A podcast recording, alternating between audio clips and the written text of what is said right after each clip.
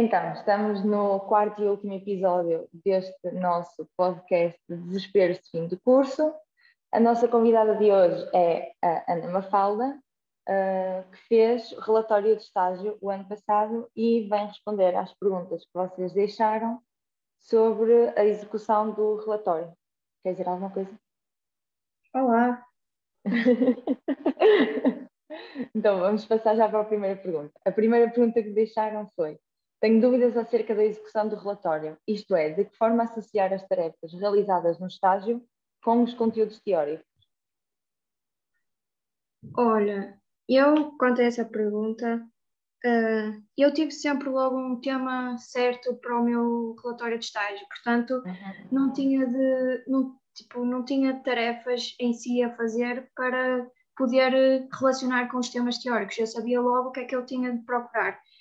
E, mas o que, eu, o que eu aconselho é que a cada, a cada tarefa que vocês tiverem, que uh, atribuam um tema e a partir daí comecem a procurar as informações que precisam e acho que é a melhor forma de começar a fazer a estrutura do relatório. Ok, muito bem. A segunda pergunta é uh, conselhos sobre como nos organizarmos no tempo que, que temos para a escrita do relatório. É assim, eu no meu relatório não dediquei propriamente um tempo específico do dia para escrever o relatório, mas sempre que tinha um espacinho livre tentava uh, uh, completar e, e uhum. começar a fazer as coisas que precisava de fazer. Uh, mas eu acho que sempre que tínhamos alguma ideia em mente ou que, ou que, ou que já tínhamos algo pensado para escrever, para apontarmos logo uh, no bloco de notas Sim. ou no telemóvel ou em qualquer lado, porque quando, quando pegarmos no relatório outra vez, uh, poderemos já nos esquecer da, uhum. da ideia que nós tínhamos e pronto, podemos, poderemos não nos voltar a lembrar. E outra coisa que também eu acho que é importante é quando nós, na parte da escrita, quando usamos citações, apontar logo o autor e a fonte de onde retiramos, porque senão poderemos também voltar a, a, perder e nunca mais encontramos a fonte e uh, podemos até uh, deixar de usar porque não temos como dizer onde retiramos e pronto, podem considerar plágio isso. Uhum. Ok. Terceira pergunta. Quais as melhores estratégias para a apresentação do relatório de estágio? É assim, Olha, para mim, antes de mais, a apresentação foi sempre um bicho de sete cabeças, nem era fazer o relatório em si, a apresentação é que era aquela, aquela cena de ai, como é que vai ser, não sei o quê. Sim, mas pronto, eu acho que eu acho que isto não vai ser tipo uma estratégia, mas é mais não vão com medo. Os professores estão lá para vos ajudar, uh, não, uh, não estão lá para vos prejudicar. Não uhum. sejam nervosos, devem ir confiantes. Uh, vocês sabem o que fizeram e, portanto, só têm de defender. É isso que, que os professores vos pedem. Apresentem o vosso trabalho e do que vocês fizeram, vocês sabem aquilo que está lá e sabem que merecem fazer aquilo. Uh, ainda sobre a apresentação, a pergunta a seguir é que tipo de ferramentas de apoio à apresentação aconselhas?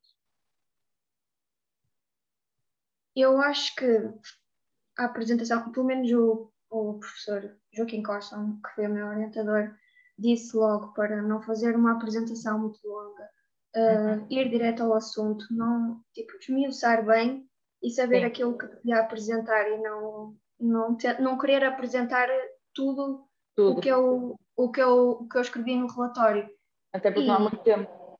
Exato, acho que é 10 minutos a 15, mas Exato. precisamos sempre, os últimos 5 minutos acho que é sempre para para, para as apreciações dos professores e acho que basicamente vocês têm de pegar nos principais pontos do relatório e uhum. apresentá-los. Quando fizeste a apresentação do relatório, imagina, tu apresentaste o, o teu estágio, o teu relatório, depois os professores que estavam a avaliar fizeram-te perguntas sobre o relatório? Ora, no meu caso não, simplesmente, não.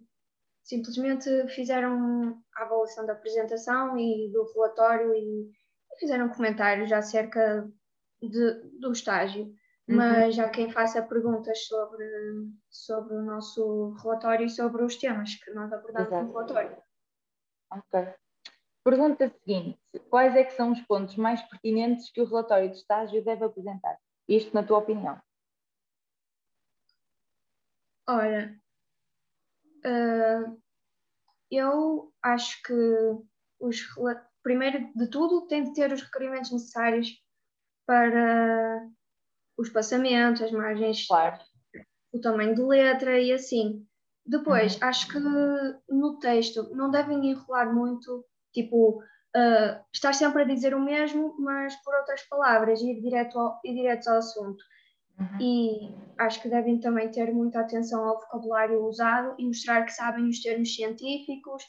É. E praticamente eu acho que a escrita é o, é o mais importante na, na, na realização okay. do relatório. uh, e pronto, chegamos à última pergunta, que é quais são as perspectivas para o futuro que te deu o relatório de estágio? Ou o relatório de estágio e o estágio, se queres falar do, dos dois lados? Sim, olha, hum, é assim, eu acho que seja relatório de estágio ou de investigação, uh, tu podes ver aquilo que no, relatório, no estágio tu vês logo se, se estás a gostar daquilo que estás a estagiar e se é realmente aquilo que tu queres seguir para, para mestrado ou, ou, ou o que seja. Uh, e, na, e na situação do relatório de, de, investigação também é a mesma coisa. O tema que tu uhum. estás a trabalhar, podes uh, ver que afinal gostas ou não gostas, que se é uma área que tu queiras abordar mesmo ou que na verdade não, não, não é que te interesse, por assim dizer. Uhum. E no relatório de estágio é a mesma coisa, eu acho que, que já temos uma percepção daquilo que vai ser uh, a, a, nossa área de emprego, não é? Uhum. Se realmente for aquilo que tu seguires. Eu acho que deu-me bastante uh, visões daquilo que poderia ser uh, o meu futuro na, na área de, de gestão de recursos humanos, que foi o meu estágio. Exato e mesmo para muita gente, eu pelo menos falo por mim, o estágio foi a primeira impressão com um trabalho, não é?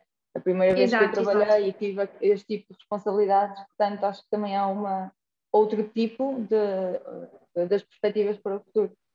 Sim, claro, nunca vai ser um trabalho a sério, não é? Mas exato, já, claro uma, já sabes como é que poderá vir a ser no futuro. Ok, Pronto, é isso. Obrigada por teres vindo. Uh, este foi o último episódio deste podcast. Uh, espero que tenham gostado. Obrigada. Obrigada, adeus.